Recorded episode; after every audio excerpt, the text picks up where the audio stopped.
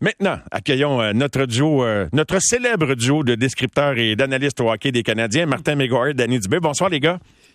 Salut Mario. Salut Mario. Content de vous retrouver tous les deux. Je sais que vous jetez un œil, vous aussi, en parallèle à ce qui se passe avec le Rocket. Martin, euh, Oui. aimes-tu le, le- le début de match de l'équipe de Ben, Jean-François Hull?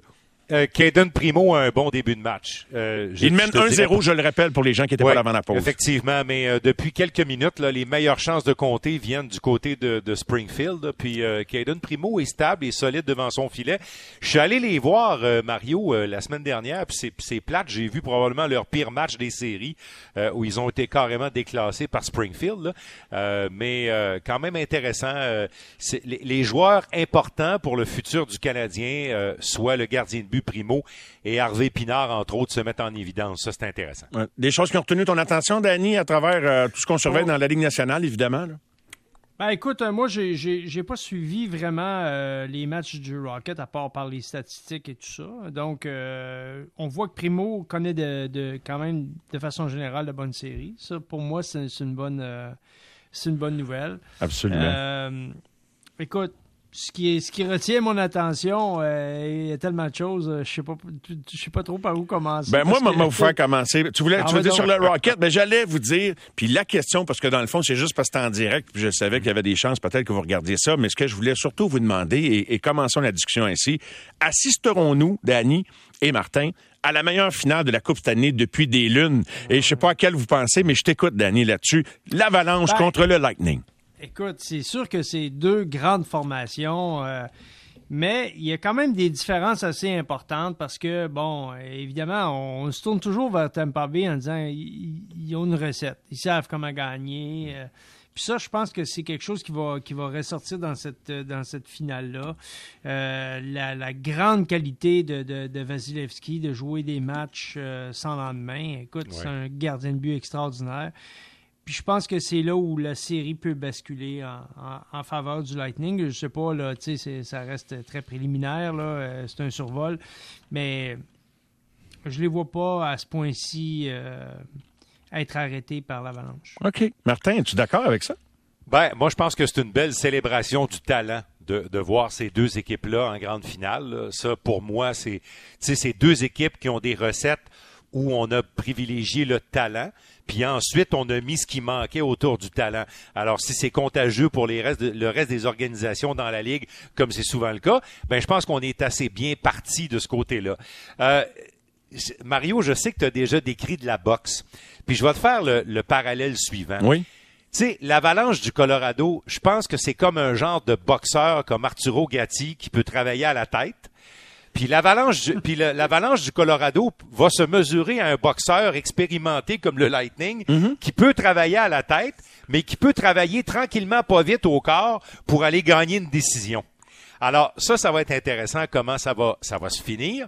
Je pense encore une fois que c'est l'année de l'avalanche. C'est, c'est les planètes sont alignées pour eux. Mais attention, l'avalanche dans son parcours n'a pas rencontré d'équipe aussi puissante, aussi équilibrée et aussi aguerrie que le Lightning. Je me lance. Euh, bien que il y, y a plusieurs indices qui me disent c'est l'heure est venue de voir une autre équipe l'emporter. Je, je- je colle avec le Lightning.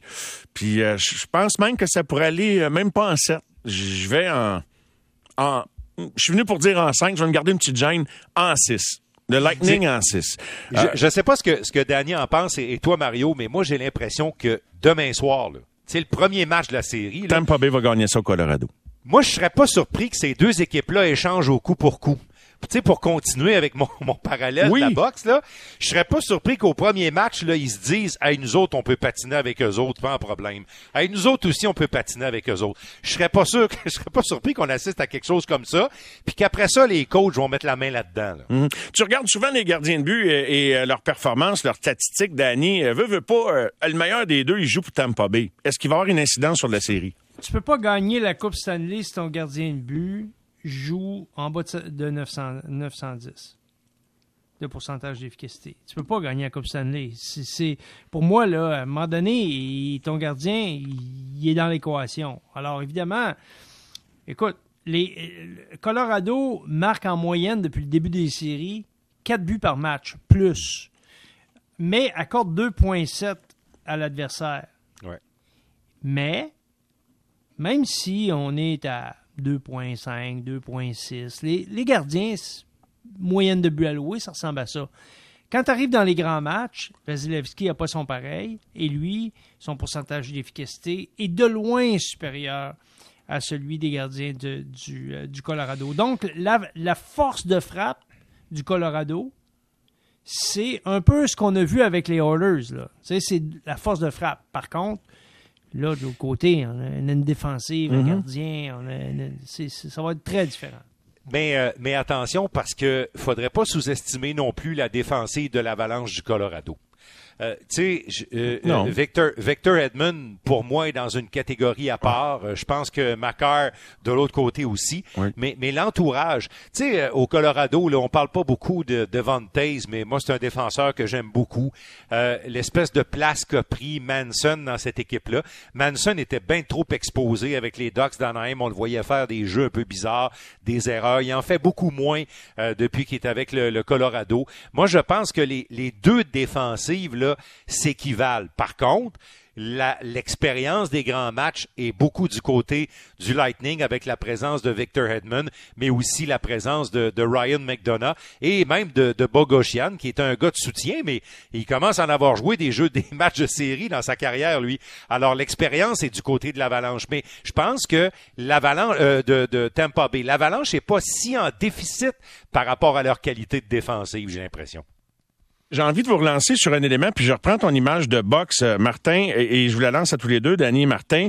Est-ce que vous considérez que les adversaires auxquels on fait face, l'avalanche, leur a permis de se monter une fiche facilement, si vous me passez l'expression? Ben, ils sont meilleurs que tout le monde. là. faut quand même pas Ouais. non plus euh, niveler par le bas. Mario, en saison régulière, c'est le meilleur club de la Ligue. Puis, et c'est le me- euh, en série, là, écoute, tu sais, quand tu dis tu, euh, tu lances 40 fois par match en série, c'est une moyenne. C'est parce que tu as tout le temps en rondelle. Là. Oui. Fait que, moi, ce que j'ai trouvé du Lightning, c'est que lorsque le moment se présente, Ouais, il ça. resserre le jeu puis il commence à jouer du ça. jeu extrêmement serré. Écoute, Vasilevski, là, dans les derniers matchs, là, il a donné un but par match. Il a joué en haut de 940, mettons, là, 930, 940, dépendant du nombre de tirs. Puis, mais c'est dément. Tu sais, je veux dire, tu, regardes ça, ça fait trois ans là, de suite. Ce gars-là, c'est lui qui va faire la différence. C'est lui qui fait que le Lightning peut jouer avec autant de confiance. Parce que je regarde le reste des chiffres. Colorado est en avance. 1000 en avant sur toute la ligne. Avantage numérique, le nombre de tirs, moyenne de buts, euh, les buts à 5 contre 5, dans Le- tous les le, départements. Le nombre de rondelles données aux adversaires aussi, là, l'avalanche est, est- est meilleure que, que, que- Les revirements, tu veux dire, Martin, ça veut dire? ouais. Oui, oui, effectivement, ce qu'on appelle les giveaways. Là. Oui. Euh, c'est le, le Lightning la donne, la rondelle. Mais vous savez quoi? Moi, j'ai j'ai dit ça même avant les séries. Euh, le- je pense que le fait marquant de la présence de l'Avalanche en finale de la Coupe Stanley est arrivé pendant la bataille de l'Alberta. Si les Flames avaient été les Flames et que les Flames, avec le genre de hockey qu'ils préconisaient, s'étaient ramassés en quart de finale contre l'Avalanche. Là, j'ai l'impression que l'Avalanche aurait eu ça plus difficile de jouer du hockey Daryl Sutter avec un gardien Markstrom qui aurait été à la hauteur de sa réputation puisqu'il aurait pu éliminer les Oilers, ce qui n'a pas été le cas pendant cette série-là. Moi, je pense que, tu tu parlais de monter une fiche tantôt, là. Tu sais, des fois, il y, a des, arbres qui tombent sur ta route. Et, je pense que l'avalanche, il y a un arbre qui est tombé sur leur route, et cet arbre-là, ce sont les Flames de Calgary. Parce que là, on aurait pu, on aurait vraiment vu de quoi l'avalanche se chauffait contre une équipe comme les Flames plutôt que les Oilers. Tu dis ça, j'ai été un peu déçu des Flames contre les Oilers d'Edmonton, Martin, mais Je comprends. j'ai envie de donner le crédit aux Oilers, mais Ah oui, oui. il y a des choses qui ont manqué aussi aux Flames. Ça n'a pas été la série à laquelle grand monde s'attendait, en fait. Je pense que personne, je ne sais pas quelle est la conclusion de Daryl Sutter va rester là la saison oui. prochaine, mais ça a fait poète-poète dans, ces, dans Moi, cette série-là. J'ai vraiment pas aimé leur défensive. Premièrement, la, manière que, la manière que la défensive a joué. Oui. Et euh, l'effet domino, tout ça, c'est les performances de Markstrom. Ouais. Mais moi, je trouvais que la défensive, euh, écoute, il y a beaucoup, beaucoup de buts qui ont été accordés par euh, Markstrom qui étaient sur des deuxièmes chances. Oui. Alors, une fois que tu as fait le premier arrêt, je pense que ta défensive a le droit de t'aider. Puis ça a été vraiment mauvais de ce côté-là, ou en tout cas, je dis mauvais, c'est pas euh, tant de série. Là, pas assez bon, en tout cas. décevant, pas assez bon, exactement. Et des, des gars comme... Euh, euh, des gars comme Kane et Hyman qui vont dans l'enclave, qui descendent profondément, ont eu un succès contre cette équipe-là qui était probablement un peu inattendue. Et, euh, et, pour revenir peut-être un peu au, Lightning de Tampa Bay, c'est sûr que Vasilevski est un peu euh, le stabilisateur. Là. C'est, c'est lui. En fait, là, il, nous fait penser à Price dans ses belles années. Là. Euh, c'est carrément ça. C'est lui qui a la ceinture de champion. Pour paraphraser Kucherov il y a de ça quelques mois, là. c'est incontesté, incontestable. mais il faut quand même pas oublier Steven Stamkos. Je suis Steven content Stamkos Martin. As-tu déjà eu l'impression que ah, le Lightning il a joué comme un capitaine. était pogné avec Stamkos. Tu sais, quand ben, il était blessé, ils ont demandé de lever sa clause. Ben, imagine.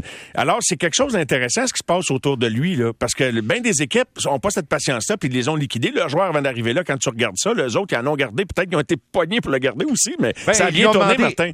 Et ils lui ont demandé de lever sa clause non-échange, ce qu'il a refusé de faire. On a trouvé des moyens pour être capable d'aménager tout ça. La blessure de Kuchera va drôlement bien tomber. Puis, euh, euh, tu sais, Stamkos, dans les trois, quatre dernières années, il a subi des blessures graves. Oui. Mais là, tout à coup, il est en bonne santé, il est en bonne forme.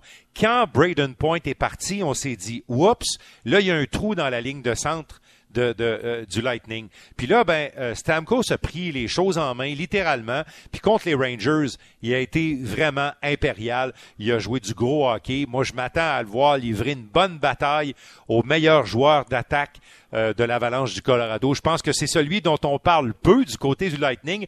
Et pourtant, c'est une de leurs grandes vedettes. Les gars, une petite dernière en terminant. Euh, je te dis que Springfield, il n'y a rien qu'ils font pas avec Aiden Primo. Puis je vais en parler avec Stéphane Waite un petit peu plus tard. C'est toujours un zéro en fin de deuxième période. Je voulais euh, vous terminer avec une autre question. Je m'attends de plus en plus à avoir un nouvel entraîneur derrière le banc. On a abordé le sujet avant même que la saison se termine. Luke Richardson serait hautement convoité par les Blackhawks de Chicago pour devenir leur prochain entraîneur-chef. Pensez-vous que, euh, que, Richardson parte ou non? J'ai bien l'impression, Danny, qu'on va se retrouver avec un entraîneur de plus ou un autre entraîneur avec Martin Saint-Louis la saison prochaine. Je sais pas si tu as un nom en tête. Moi, je, moi je, non, j'ai pas de nom en tête. J'en suis convaincu. Puis une chose est certaine, c'est que euh, Martin, euh, c'est un gars intelligent. Puis je pense qu'il comprend une chose, c'est que le, le, rôle d'entraîneur-chef dans la Ligue nationale, tu t'imprimes, tu, tu vas pas arriver puis euh, comme t'improviser puis dire que tu vas, tout savoir du début. Je pense que l'humilité de de, de, de, de, le partager. D'ailleurs, il le dit, écoute, moi là je sais pas tout, j'essaye d'apprendre, etc. Mais d'avoir un entraîneur-chef d'expérience qui est prêt à faire ce rôle-là dans, tu sais, on a vu euh, Jacques Martin le faire, euh, on a vu euh, Lindy Ruff le faire, on a vu plusieurs entraîneurs faire ça avec succès. Euh, dans une combinaison avec un entraîneur-chef qui était vraiment assez solide. je pense que Martin Saint-Louis, il est solide, tu sais, mentalement. C'est un gars Et solide. Et Richardson, c'est le plus expérimenté des gars qui est avec ben, lui Moi, je pense que la porte est ouverte. Je sais pas, je sais pas où tu voulais euh, te rendre, Danny. J'espère que je te coupe pas, mais non, je, pense que le, je pense que si Richardson, qui vraiment, selon ce que je sais, est vraiment dans, la, dans le dernier droit avec les Blackhawks de Chicago, là, euh, ça va ouvrir la porte justement à amener un gars de métier parce que ton gars de métier, c'est lui. Derrière le banc, c'est lui. Alors là, ça va, ça va devenir un besoin encore plus criant que ça l'était si Richardson s'entend avec les Blackhawks. Ben, Messieurs, un grand plaisir. Vous risquez-vous avec une petite prédiction juste pour le fun? Je sais que vous êtes Danny, t'adores ça, faire des prédictions. moi, je pense que moi, je pense que Tampa Bay va remporter cette série-là, puis euh, la différence va se faire devant le filet. Ben, puis je pense pas que ça va aller plus loin que 6. Martin? Moi, je pense que l'Avalanche va la gagner en 7, la Coupe. Bon, c'est bon. Si ça devient serré, là, on va organiser un Rumble in the Jungle sur les ondes entre nous trois, les gars. Bonne fin de soirée. Merci beaucoup. Salut. Salut. Bye.